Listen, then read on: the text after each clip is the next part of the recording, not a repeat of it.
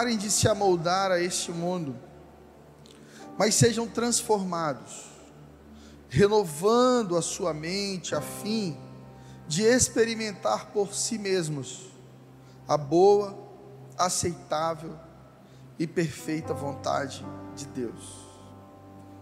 Deus te ama como você está hoje. Eu vim aqui nessa manhã te trazer a certeza absoluta de que você é amado. Você pode colocar a mão assim no seu coração e dizer: Eu sou amado por Deus.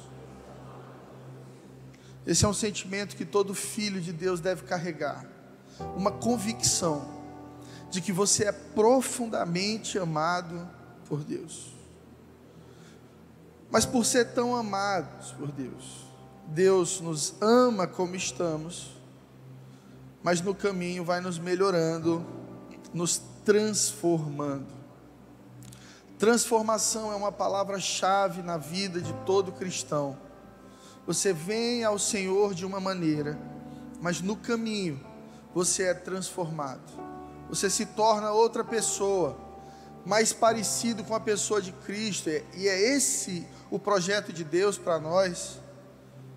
Antes de sermos chamados de cristãos, pequenos cristos, nós éramos chamados de aqueles do caminho.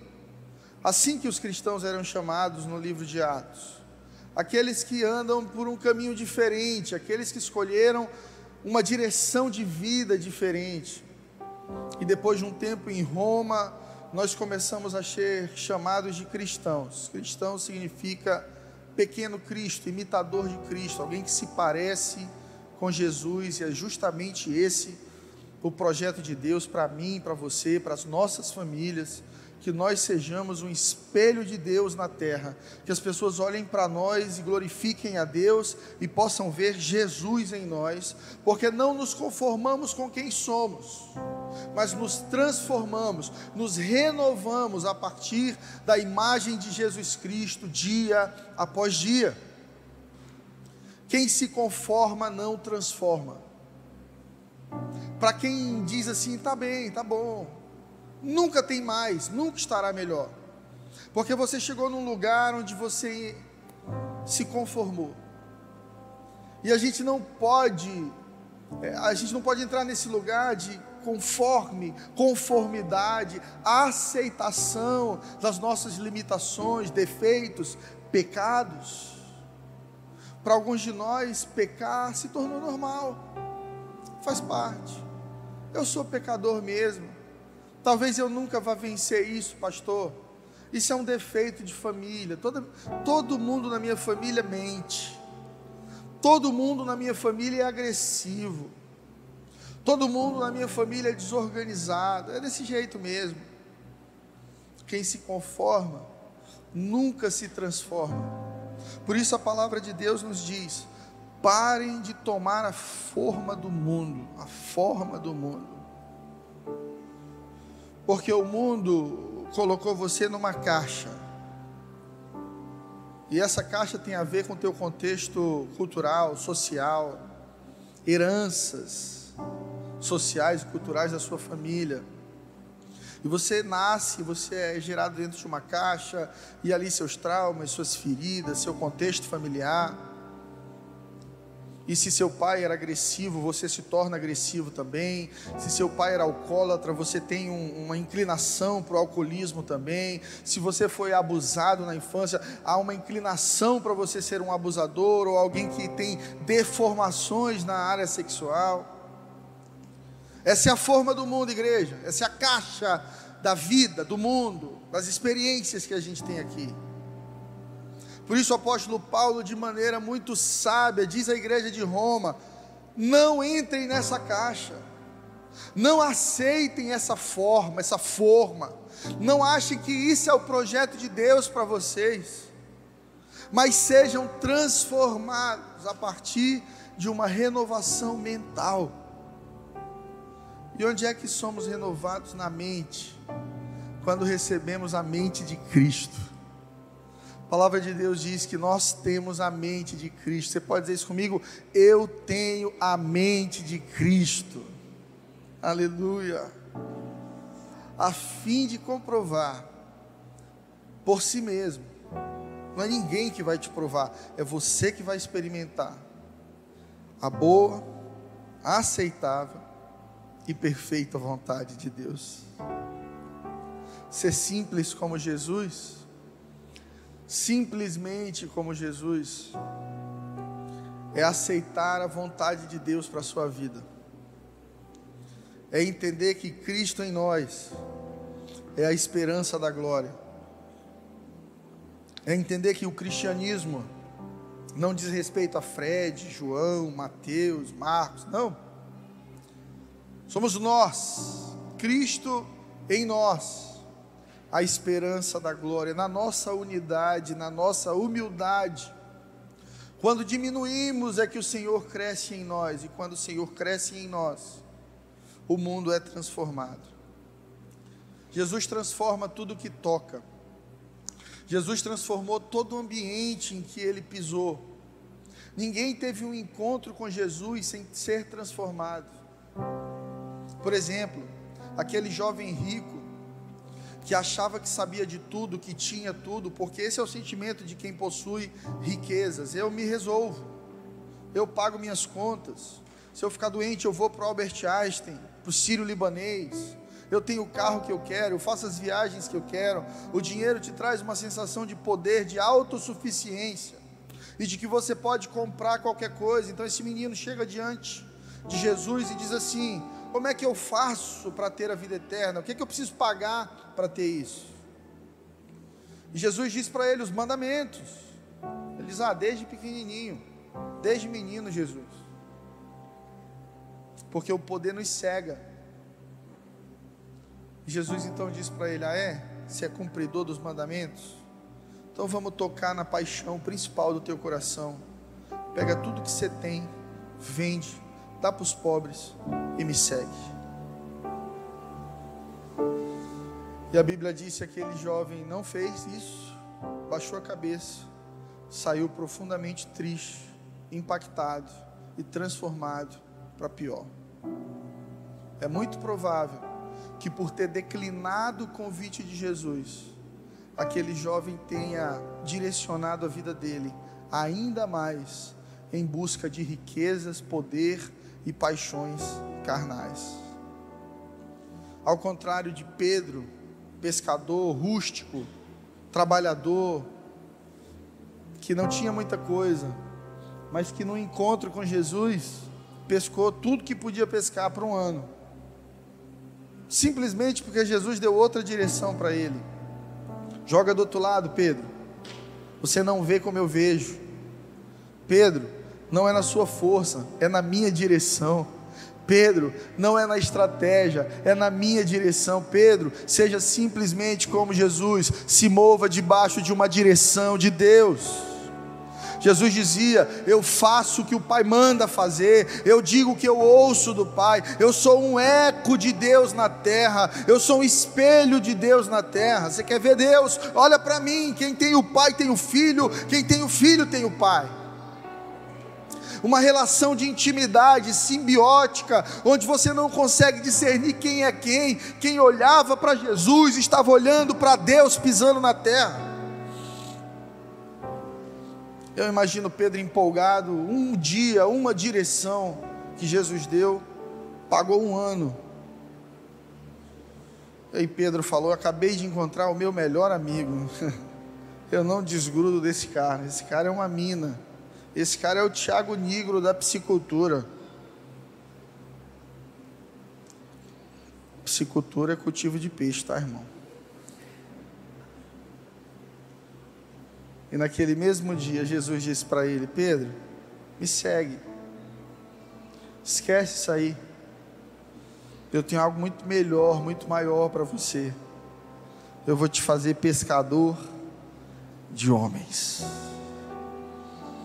Quando você caminha com Jesus, você será transformado e você transformará. O primeiro processo, o primeiro projeto de Deus é mudar você para melhor.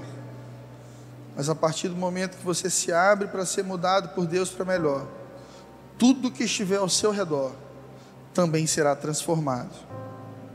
João capítulo 2, do versículo 1 ao versículo 11, eu quero falar sobre três características da simplicidade de Jesus. Jesus era muito simples.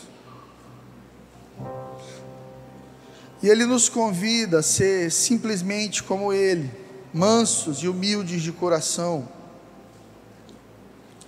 E aqui em João 2, 1 a 11, Jesus vai operar o seu primeiro milagre. Jesus vai começar o ministério dele.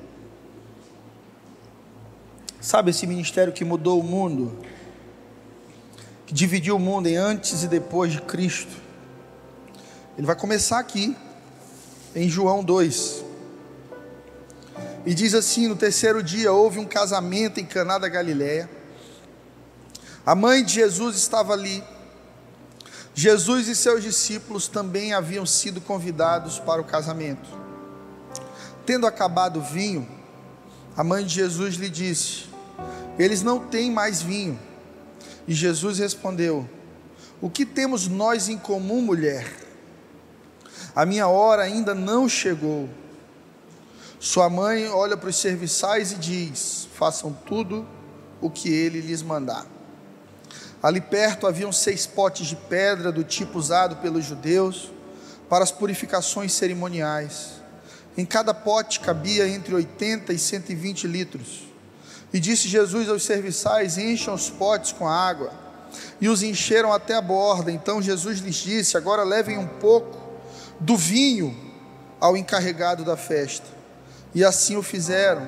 E o encarregado da festa, provando a água que fora transformada em vinho, sem saber de onde viera, embora soubessem os serviçais que haviam tirado água daquele lugar, chama o noivo e diz: Todos servem primeiro o melhor vinho, e depois que os convidados já beberam o suficiente, o vinho inferior é servido mas você, noivo, guardou até agora o melhor.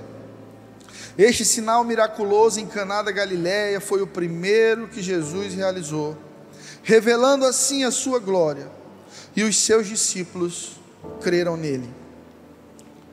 Ser simplesmente como Jesus é ser manso, é ser humilde, é ser simples, é ser acessível é ser amigo. Como diz o nordestino, é ser gente. Um dia desse eu conversei com um irmão, aí a gente falava de outra pessoa, ele olhou para mim e disse: Pastor, aí é gente. Aí é gente, pastor. Sabe, Jesus era gente. 100% Deus, 100% homem. Totalmente acessível presente na vida dos seus amigos. Jesus foi para esse casamento, queridos, não somente para realizar um milagre, Jesus foi ali para se fazer presente no momento especial, importante da vida de alguém. Você consegue entender isso? Que Deus na terra ia a casamentos?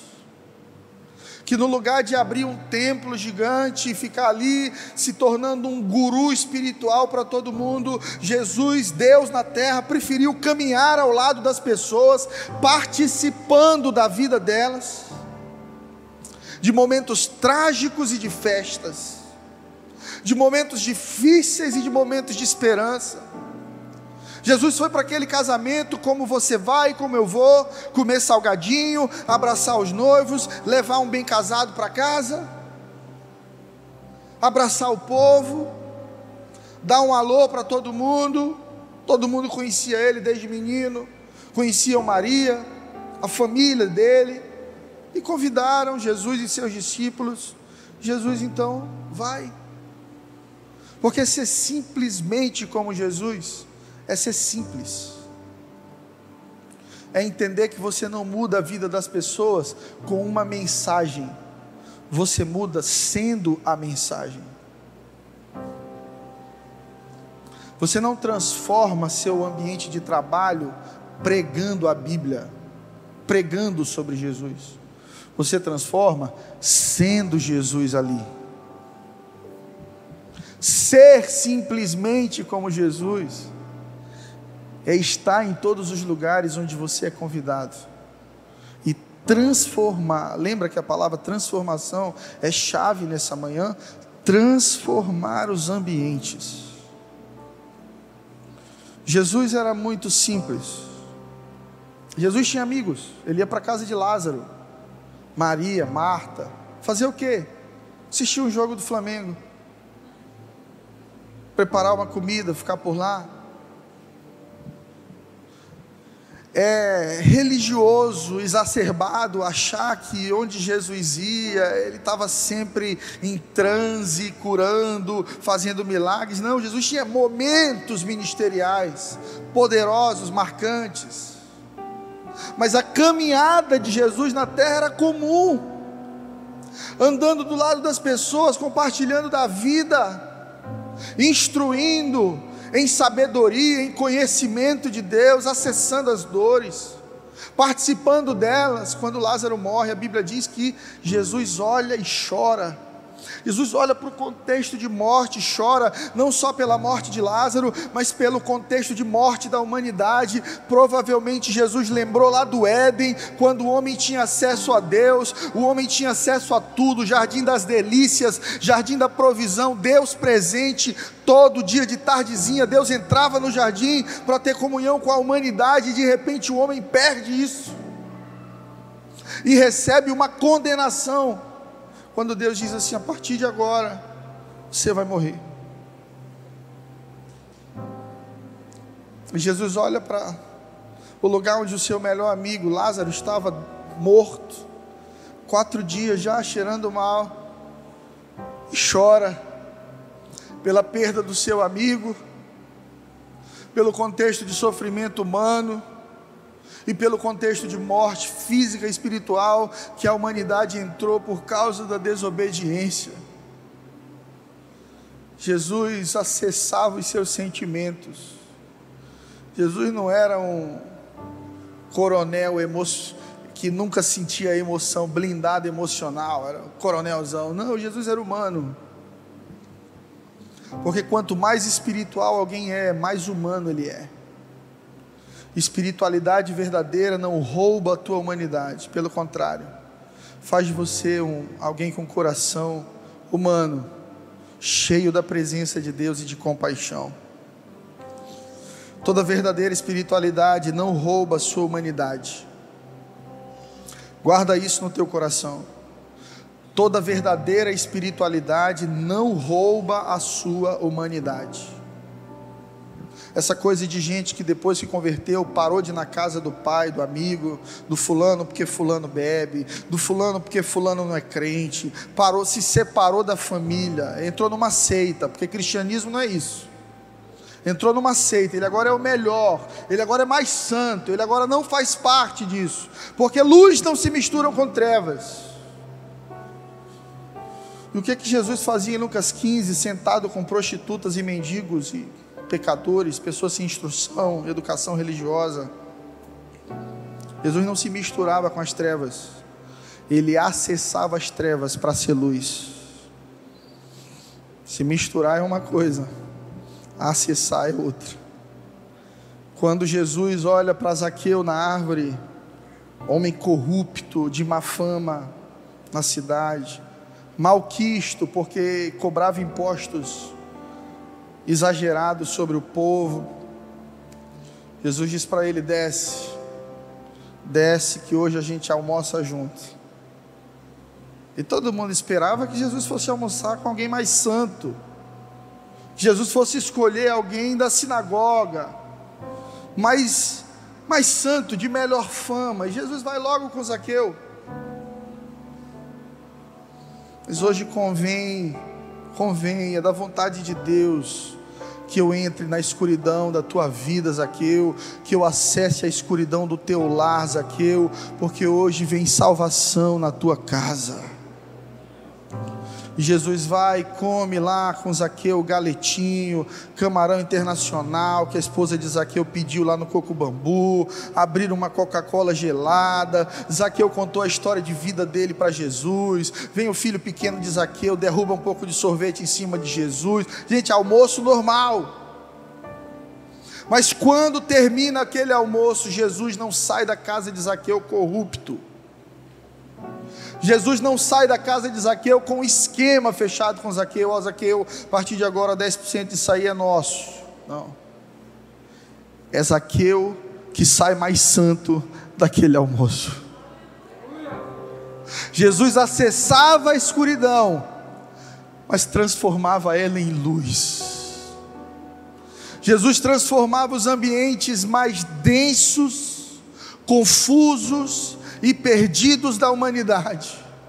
Mas toda vez que Jesus entrava num lugar assim, esse lugar era transformado, como por exemplo o coração de Maria Madalena, prostituta, se vendia para o prazer de outros homens, uma mulher que com certeza vivia debaixo de condenação, rejeição, baixa autoestima, um baixo senso de valor pessoal, mas que vai à procura de Jesus. E se fosse alguém religioso, diria assim: não, não, não, não, não, aqui não, não me toca, não, não fala comigo, você não tem vida para isso. Procura outro discípulo aí primeiro, arruma a tua vida, depois você vem falar comigo. Mas Jesus traz essa mulher para perto, restaura a dignidade dela e faz dela uma das grandes discípulas do seu ministério. Porque tudo que Jesus toca, Jesus transforma. A verdadeira conversão não te arranca da sua família, mas te envia para lá para ser luz. Uma verdadeira experiência com Deus não te arranca da vida das pessoas que ainda não conhecem a Deus. Pelo contrário, faz com que você comece a brilhar na escuridão que elas estão vivendo. Enquanto uma falsa espiritualidade é distante, é orgulhosa e é inacessível, Jesus era simples. Antes de Jesus, quem anunciava o reino era João Batista. Você lembra? Como que era João Batista? Vestidos de peles de animais, comia gafanhoto. Você quer ter um amigo que come gafanhoto? Você está abrindo sua marmita aqui do lado dele no shopping, frango, batata doce, não sei o que. Aí ele pega três gafanhotinhos e vai comer. Ele era estranho. João Batista caminhava sozinho. Quem queria ouvir João Batista tinha que ir para onde? Para o deserto. Jesus inaugura um novo tempo, um novo momento, onde não é as pessoas que vinham até Jesus, Jesus ia até as pessoas. Jesus não comia gafanhoto, Jesus não ficava esbravejando todo o tempo acusação, apesar de muitas vezes ter confrontado o pecado, principalmente dos fariseus sepulcro caiado, Jesus chamava, sepultura arrumadinha, você é bonitinho por fora, por dentro você carrega morte. Esse era o apelido dos fariseus, dos religiosos da época gente bonitinha, sabe, crente bonitinho que vai para a igreja, arrumadinho, bota a Bíblia debaixo do braço, mas a língua carrega morte, fala mal de todo mundo, conta segredos dos outros, critica todo mundo, fala do pecado de todo mundo. Esse é o tipo de fariseu que Jesus confrontava na época dele. Mas Jesus não, Jesus era simples. Jesus não era distante, Jesus era presente. Jesus não era orgulhoso, Jesus era humilde. Jesus não era inacessível, pelo contrário, acessível. Onde estivessem pecadores, ali você encontraria Jesus, porque ele mesmo disse: Eu não fui chamado para os que estão bem, o médico não é chamado para os que estão bem, mas para aqueles que estão doentes. Jesus veio para se revelar a uma geração que entendeu que precisa de médico porque difícil é você convencer que alguém precisa de ajuda quando essa pessoa acha que não precisa. Como é que a gente ajuda um orgulhoso?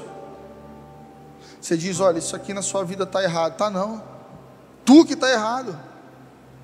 Você que está vendo errado. É discussão de casal.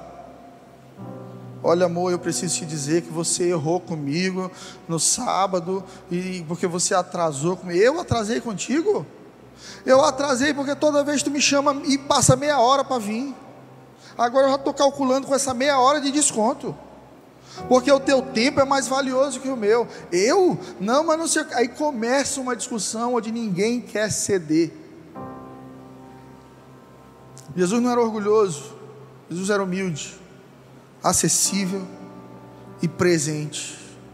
E se você deseja ser simples como Jesus, simplesmente como Jesus, chegou a hora de você estar presente na vida de quem você ama e de quem Deus ama, de você ser humilde nas suas relações com Deus e com as pessoas, e de você ser acessível às pessoas. Quem sabe, quem sabe, não é essa igreja que vai servir os homossexuais, transexuais dessa cidade, que talvez foram tão feridos, tão feridos pela própria igreja.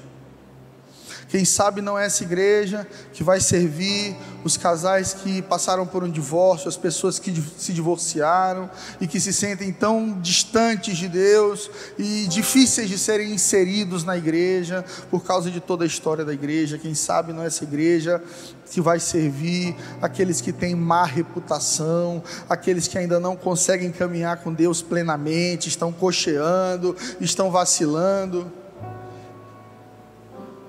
E aí vai se tornando uma igreja de má fama. Não parou para pensar nisso?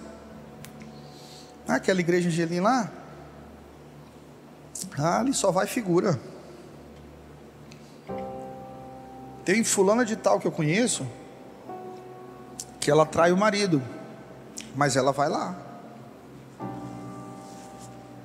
Ah, fulana de tal é prostituta. Mas eu vi no stories dela lá, ela adorando lá na igreja Gelim. Em Lucas 15, a Bíblia diz que os, os fariseus e escribas estavam na porta observando Jesus comer com os pecadores da época. E diziam: Esse aí come com pecadores. Simão, o fariseu, quando convida Jesus para jantar na sua casa, e aquela mulher pecadora invade a festa e se prostra aos pés de Jesus e começa a chorar, e é uma cena escandalosa, porque agora ela está chorando e massageando os pés de Jesus com as lágrimas, enxugando com o cabelo, o negócio está meio estranho ali. Está estranho. O fariseu olha e disse assim: se esse homem fosse profeta de verdade, ele saberia quem é essa mulher, tipo de mulher que ela é, que está pegando nele aí.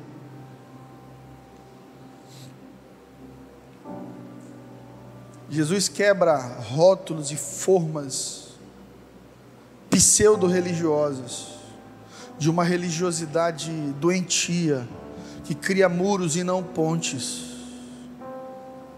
E o chamado de Deus para nós é para ser ponte no meio de uma geração que constrói muros. A gente está vivendo num mundo tão polarizado que é o seguinte: se é Bolsonaro, para lá, se é Lula, para cá. Se é Flamengo para lá, se é Vasco para cá. Se é pro aborto para lá, se é contra aborto para cá. É só muro sendo construído, você vai ver próximo ano. Tanto de confusão que a gente vai ter que enfrentar. Divisão familiar, divisão de igreja, corpo sendo dividido por diferença de opinião. E o mundo sempre foi isso, porque as pessoas são diferentes. Mas Jesus, no lugar de levantar muros, estabelecia pontes, conectava pessoas, propósitos, destinos. Ser simplesmente como Jesus é destruir muros e levantar pontes, onde as pessoas possam caminhar e se encontrar com o Deus verdadeiro. Amém? Mateus 10, 16. A palavra do Senhor vai dizer assim: Jesus falando com seus discípulos: Eu estou enviando vocês como ovelhas no meio de lobos. Portanto, sejam prudentes como as serpentes e simples como as pombas. Olha o conselho de Jesus para os seus discípulos ao os enviar às suas missões. Eu estou enviando vocês como ovelhas no meio dos lobos. Sejam prudentes como serpentes e simples como as pombas. Prudente, porque Jesus está dizendo: não é porque você é simples que você é tolo. Não é porque você é simples que você aceita tudo, anda com todo mundo, senta numa mesa onde só se fala de pornografia, senta numa mesa onde está todo mundo bêbado, senta numa mesa onde pecar é normal, trair a esposa é normal. Não é esse tipo de simplicidade que Jesus vivia. Isso é ser leviano, isso é ser raso. Jesus está dizendo: sejam prudentes, discernam o lugar que vocês estão pisando. Tem lugar, irmão, que depois que você recebe Jesus, você não deve mais colocar seus pés. Ah, pastor, mas lá tem gente que precisa de Jesus. Tem, mas não é você que vai ganhar. Se você foi viciado em drogas, provavelmente não é você que Deus vai usar para ganhar o traficante. Se você era frequentador de prostíbulos, não vá tentar evangelizar uma prostituta. Discirna Entenda, seja prudente, evite os ambientes do passado. Entenda, seja prudente como a serpente, simples como a pomba. Seja gente. Olha para quem está do lado e diz: aí é gente. Mas não seja tolo. Seja gente, mas não seja tolo. Talvez em algum momento mesmo você tentando ser acessível, presente e espiritual, vai ser necessário que você se levante e diga: não faço mais parte dessa mesa.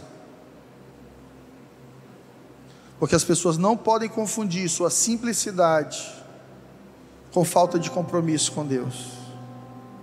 E às vezes, por ser tão acessível, por ser tão generoso, tão simples, as pessoas podem achar que você negocia valores. Aí você está lá na praia, você está lá na montanha com a galera, foi de bike, tá todo mundo lá, de repente alguém puxa um baseado. Desculpa aí, irmão, deixa eu fumar meu baseado aqui. Aqui não, amigo. Vai para lá, ó. Vai para lá. Aqui não. Às vezes você está tão simples, você está num ambiente ali de pecado, você é luz, você carrega a verdade, aí alguém vem e quer mostrar um filme pornográfico. Ou coloca um vídeo no grupo que você faz parte. Aí tem crente que diz assim: não, eu não posso sair porque eles vão achar que. Eu... Aí chegou a hora de sair. Você tem que ser prudente como a serpente. Gente, desculpa, mas nesse grupo aqui está acontecendo algumas coisas que eu não negocio. Então eu estou pedindo para sair. Deus abençoe vocês. Ser simples não é ser tolo. Ser acessível não é negociar valores. Ser presente não é compactuar com o pecado. Amém?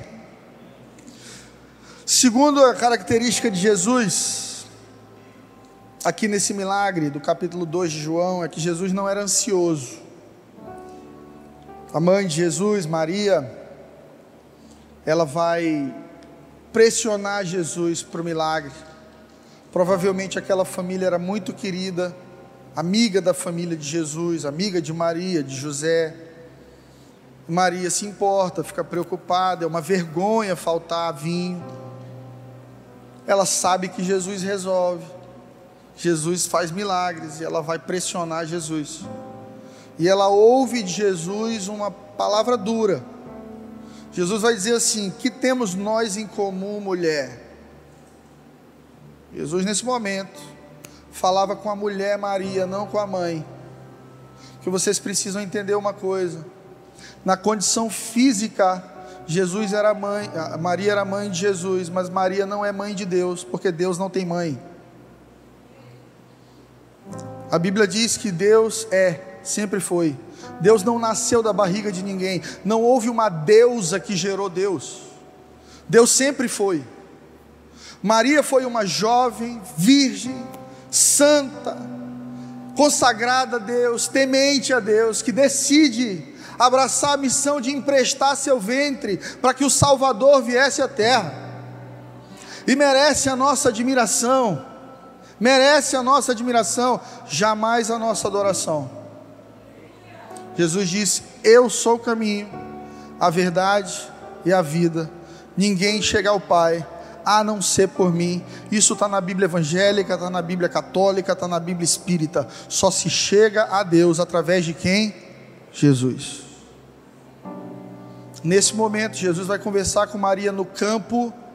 Ele é divindade, ela é humanidade. Então Jesus não diz: O que, é que eu tenho contigo, mãe? O que, é que eu tenho com você, mulher? Quem fala agora é o seu Deus. Jesus estava confrontando a ansiedade de Maria, dizendo: Eu não estou ansioso, não é porque você quer acelerar o milagre que eu vou acelerar, o milagre vai ser feito, se for da vontade de Deus, no tempo de Deus. Jesus foi rude com a mãe dele? Não, mas se posicionou e posicionou o coração da mãe. Não vou fazer milagre porque você está preocupado. Eu vou fazer porque chegou a hora de revelar a glória de Deus ao mundo. Jesus não se move por necessidade, Deus não se move por necessidade. Se Deus se movesse por necessidade, não haveria fome na África, não haveria coronavírus, porque existem tantas necessidades no mundo que Deus já teria resolvido todas. Deus se, resolve, se, se move por um propósito.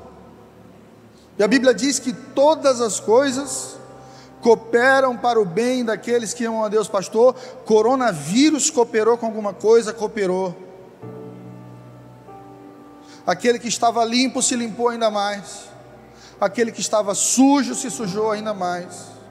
Deus convocou um grande time de santos para o céu e com certeza salvou mais um tanto. Os nossos olhos carnais, eles olham só nessa perspectiva aqui, ó. Não queremos perder ninguém, não queremos sofrer, não queremos passar por dificuldades, nós queremos uma vida regular. Deus não. Deus tem propósito. E se necessário permitir a dor, Deus permite. Mas essa dor vai resultar em glória ainda maior ao Senhor e na vida daqueles que se submetem aos processos de Deus. Como diz a palavra e promete a palavra, que a glória da segunda casa seria maior do que a primeira. Você é casa, você é templo do Espírito Santo, você é habitação. E se houve alguma glória antes de uma experiência com Deus na sua vida, um ápice profissional, um momento de glória onde você era linda, lindo, bonito, saudável, um ápice de felicidade, de conquistas pessoais. Eu quero te dizer que o que Deus vai fazer assim que você se abrir para uma experiência com Deus, não se compara com tudo que você possa ter vivido até hoje, porque a glória da segunda casa será maior que a da primeira. Jesus vai deixar claro para Maria o texto de Eclesiastes 3:1. Quando a palavra do Senhor diz assim: tudo tem seu tempo determinado, e há tempo para todas as coisas debaixo do céu. Você pode ler comigo esse texto? Um, dois, três. Tudo tem o seu tempo determinado, e há tempo para todo propósito debaixo do céu. Tem tempo para tudo. Sossega, Deus sabe a hora certa de fazer. E Deus sabe quando não vai fazer também. Descansa. Descansa. O que, é que eu tenho contigo, mulher? O que, é que eu tenho contigo, homem? Você quer me controlar? Você quer mandar em mim? Você quer que eu faça porque você quer que eu faça? Você quer que eu mude isso na sua vida para se sentir melhor? Você quer que eu acelere o milagre porque você está precisando dele? Eu não compactuo com a sua ansiedade. A minha vontade é boa, perfeita e agradável, e eu vou fazer ela na sua vida quando eu achar que devo fazer. E até lá, Deus, o que é que eu faço? Se posicione. Enquanto você não entende, você se posiciona. Deus, eu não estou entendendo essa crise. Deus, eu não estou entendendo essa enfermidade. Deus, eu não estou entendendo essa depressão. Deus, eu não estou entendendo essa escassez. Deus, eu não estou entendendo, mas me posiciono diante de Ti em honra, obediência e humildade. Humildade. E foi o que Maria fez. Uma mulher tão nobre, tão temente a Deus, que a próxima frase dela é para os garçons da casa, e ela diz: façam tudo o que ele mandar, porque ela sabia que em algum momento ele mandaria, e o que destrava o milagre é a obediência. O que destrava o milagre na sua vida é obediência. Já pensou se Jesus tivesse dito de maneira tão simples: enche aí os potes com água. E o garçom tivesse dito: está doido? Água.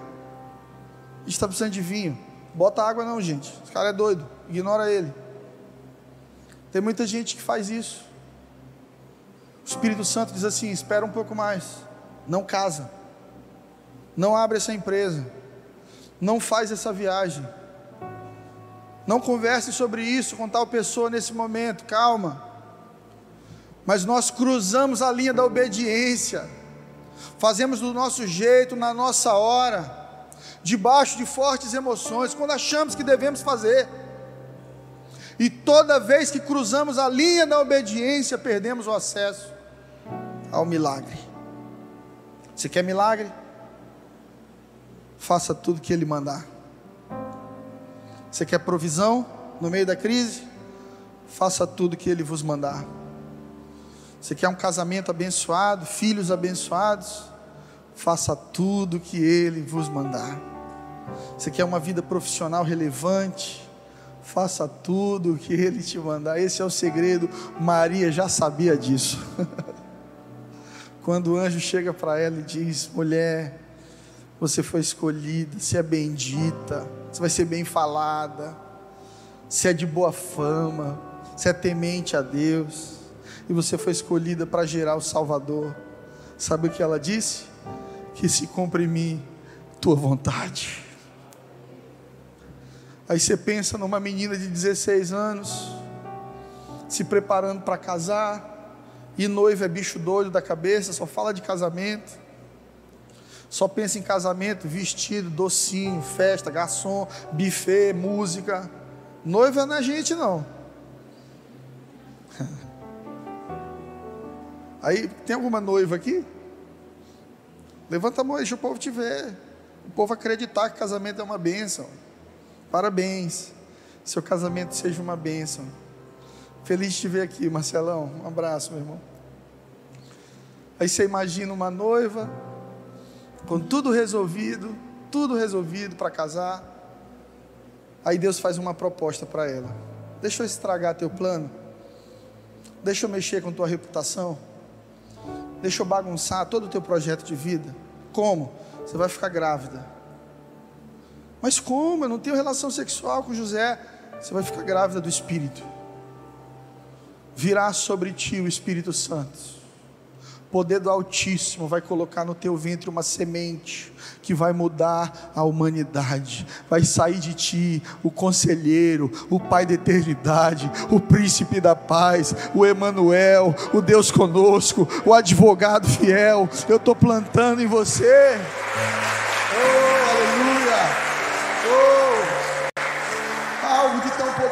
Aqui, querido quando você deixa Deus mudar teus sonhos, Deus sempre coloca algo maior dentro de você.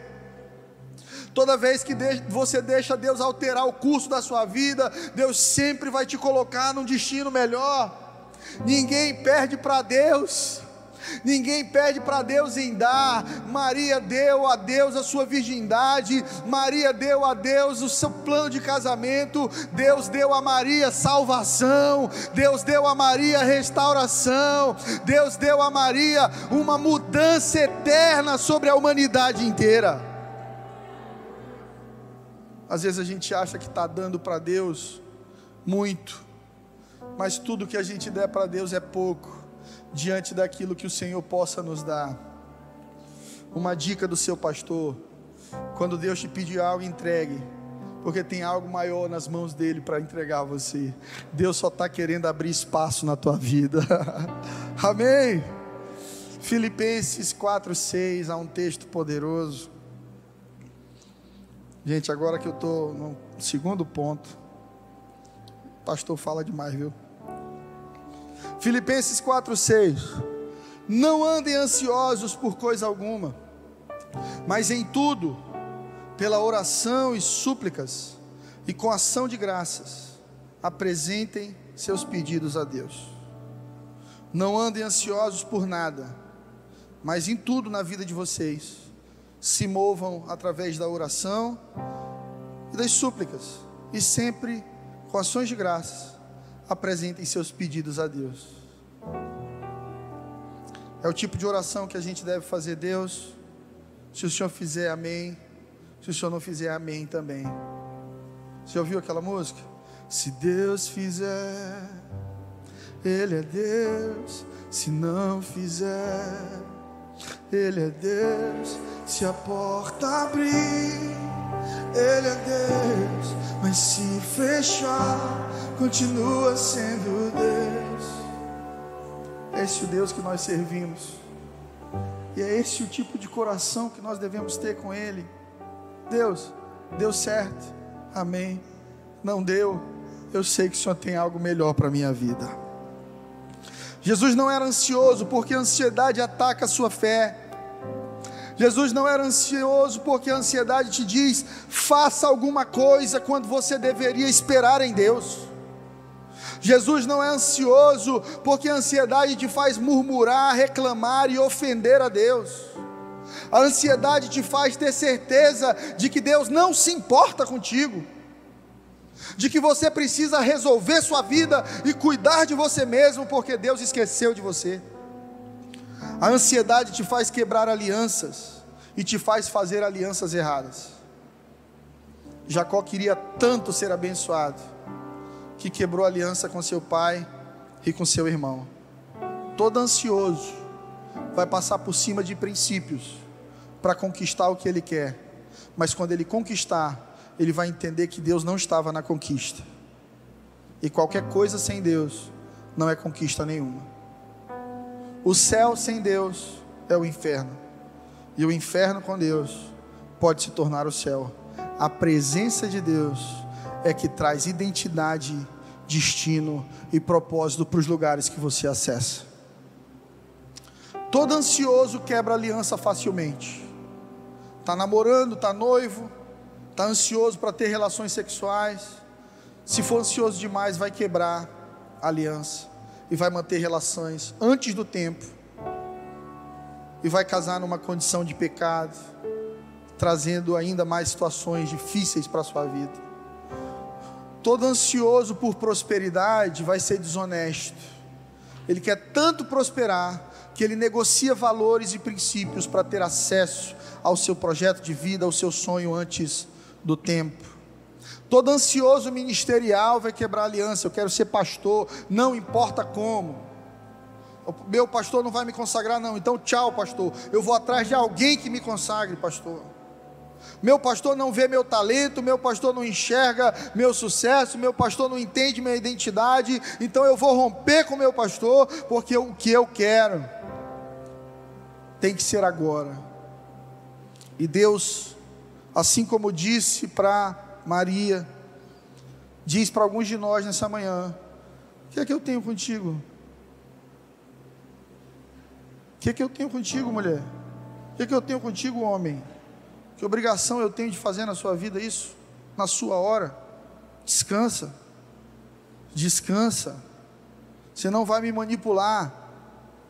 Você não vou fazer o milagre na sua vida porque você está pedindo, me forçando a fazer, não. Eu vou fazer porque eu sou Deus, sou bom. E a Bíblia diz que, ainda que sejamos infiéis, Ele permanece fiel. Que Deus é bom e Sua misericórdia dura para sempre. Não é porque somos bons, é porque Ele é bom. Ele vai fazer não para que você se sinta bem, apesar de você se sentir bem quando Ele fizer. Ele vai fazer para que o nome dele seja glorificado na tua vida. Ele vai fazer porque Ele quer que a gente entenda que aonde Ele estiver presente na nossa vida não vai ter escassez de nada. Quando você chama Deus para sua casa, não vai faltar. Perca o medo da escassez. Vença o medo da escassez. Aonde Jesus está, pode até acabar, Ele multiplica o que tiver lá dentro. Hum. Aonde Jesus está, não há escassez. Vocês que vão se casar, convidem Jesus para o casamento de vocês. E eu prometo a vocês que não vai faltar nada. Você que está tendo filho, você que tem filho pequeno, que está preocupado com esse momento do Brasil, que está preocupado com a economia, com seu emprego, com sua empresa, descansa, só seja estratégico, convida Jesus lá para dentro. Jacó roubou a bênção e Abraão possuiu sua serva, Agar, porque queria promessa muito rápido, porque era ansioso todo ansioso vai quebrar a aliança. Não seja ansioso, descanse em Deus. Se você convidou ele para a festa, se ele está na festa, não vai faltar. Terceiro ponto para a gente terminar. Jesus andava no sobrenatural. E a gente precisa parar de buscar soluções carnais para problemas espirituais. Eu vou repetir. Você precisa parar de buscar soluções carnais para problemas espirituais.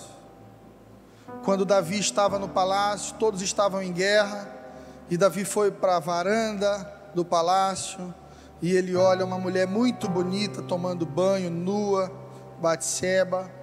Ele sente desejo de possuir aquela mulher que já tinha um marido, mas ele era rei. E apesar de ser rei, ele achava que tinha o rei na barriga. Manda chamar aquela mulher para o palácio, tem relações com ela. Fez uma bobagem, não é verdade? Qual deveria ter sido a postura de Davi após aquela bobagem? Pedia perdão para a mulher, pedia perdão para Deus, ficava quieto. Mas Davi quer ser carnal. Davi quer arrumar um problema sem arrependimento. Então Davi diz: chama o marido dela. Mas está na guerra, Davi. Ele é um guerreiro maravilhoso. Chama de volta, meu irmão, porque essa mulher está grávida. Ela precisa ter relações com o marido para ela achar que o filho é dele, não meu. Solução carnal para problema espiritual. O menino é tão santo, Urias, que ele chega e ele diz: está todo mundo na guerra o rei me chamou, não sei porquê. Todos os meus amigos dormindo no chão, arriscando a vida deles. Não sou eu que vou me deitar com a minha mulher. E ele dorme na porta de casa.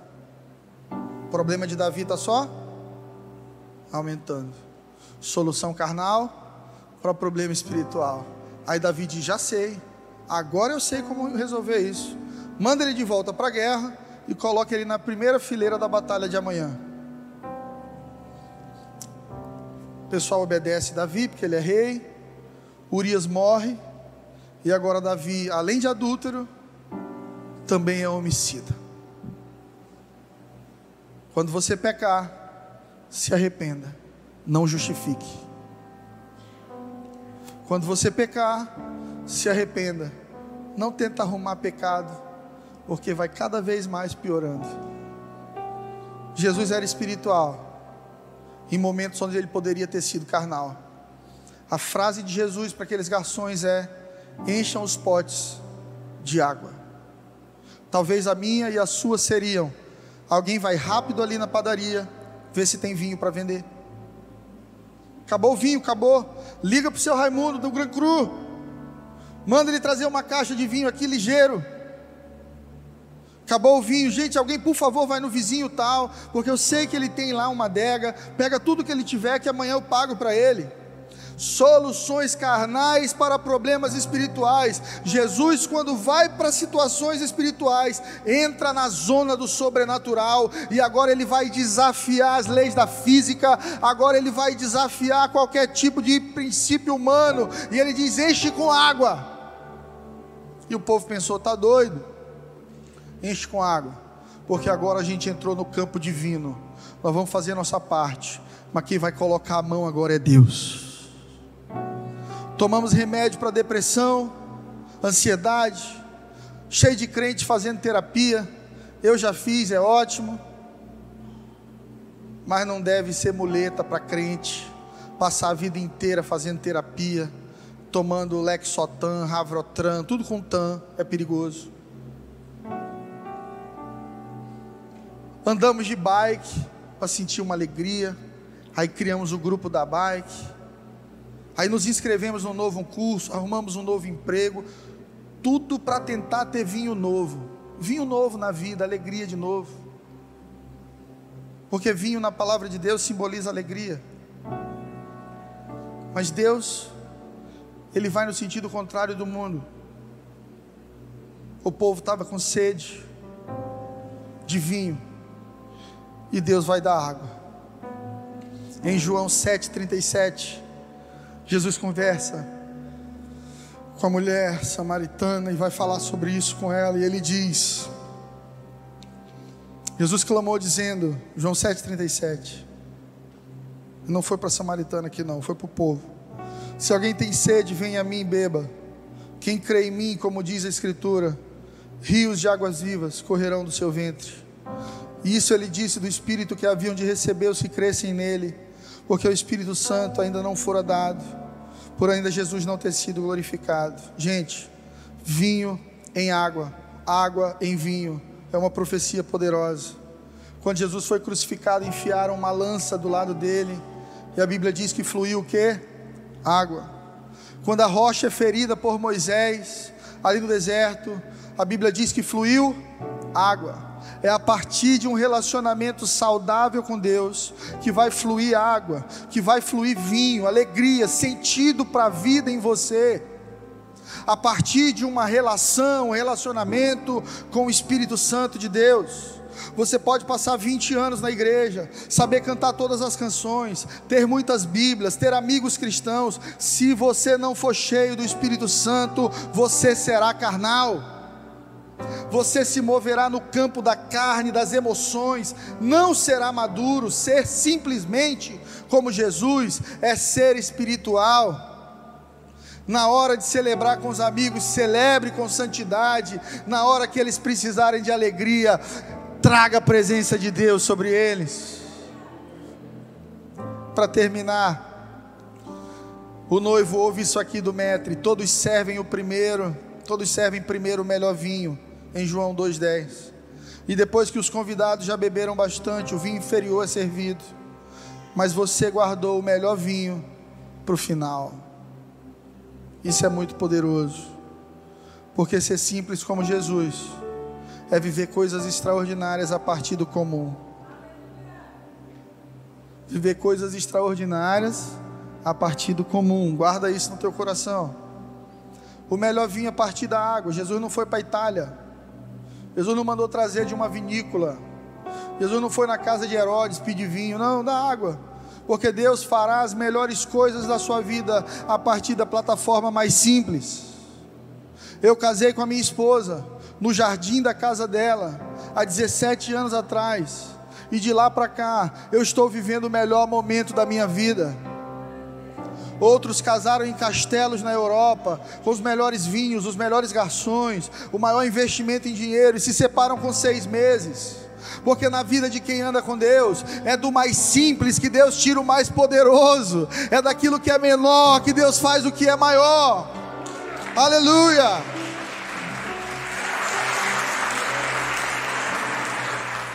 O melhor casamento, você pode viver o melhor casamento com seu marido, com a sua esposa aí já de 20 anos do seu lado, sem precisar de aventuras sexuais, com alguém mais novo, mais interessante.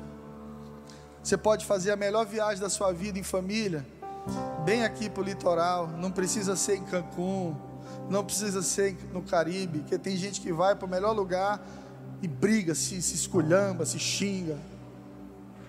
Sabia? Eu já fui com Flávia para bem aqui, Barra Grande, parecia assim o paraíso. A fomos para Veneza, quase a gente sai no tapa. É, ela, é ela é agoniada. Irmã Jane, a culpa da irmã Jane dessa briga. Estava com a gente. E ela agoniou Flávia para entrar no trem. Flávia entrou, eu fiquei sozinho na estação. Lá em Milão. Eu digo, e agora? Me lasquei. Aí daqui a pouco ela aparece, cadê tu? Eu digo, tu que estava fugindo de mim. Briga, irmão, briga, briga, briga. confusão. Aí fomos para Veneza, nós vamos jantar onde? No McDonald's, qualquer lugar. Para você ter ideia, todo mundo num restaurante chique, eu fui pro Hard Rock, meu hambúrguer, de tão zangado que eu tava. Porque não é o lugar, é quem está contigo. Jesus sabia disso. Da água da sua vida, Ele vai gerar o melhor vinho. Do pouco que você tem, Marlon, do pouco que tu tem, Deus vai te dar o melhor. Rodrigo, você que está aqui nessa manhã, do pouquinho que você tem para oferecer ao Senhor, Ele pode transformar o melhor, a melhor experiência da tua vida, aleluia.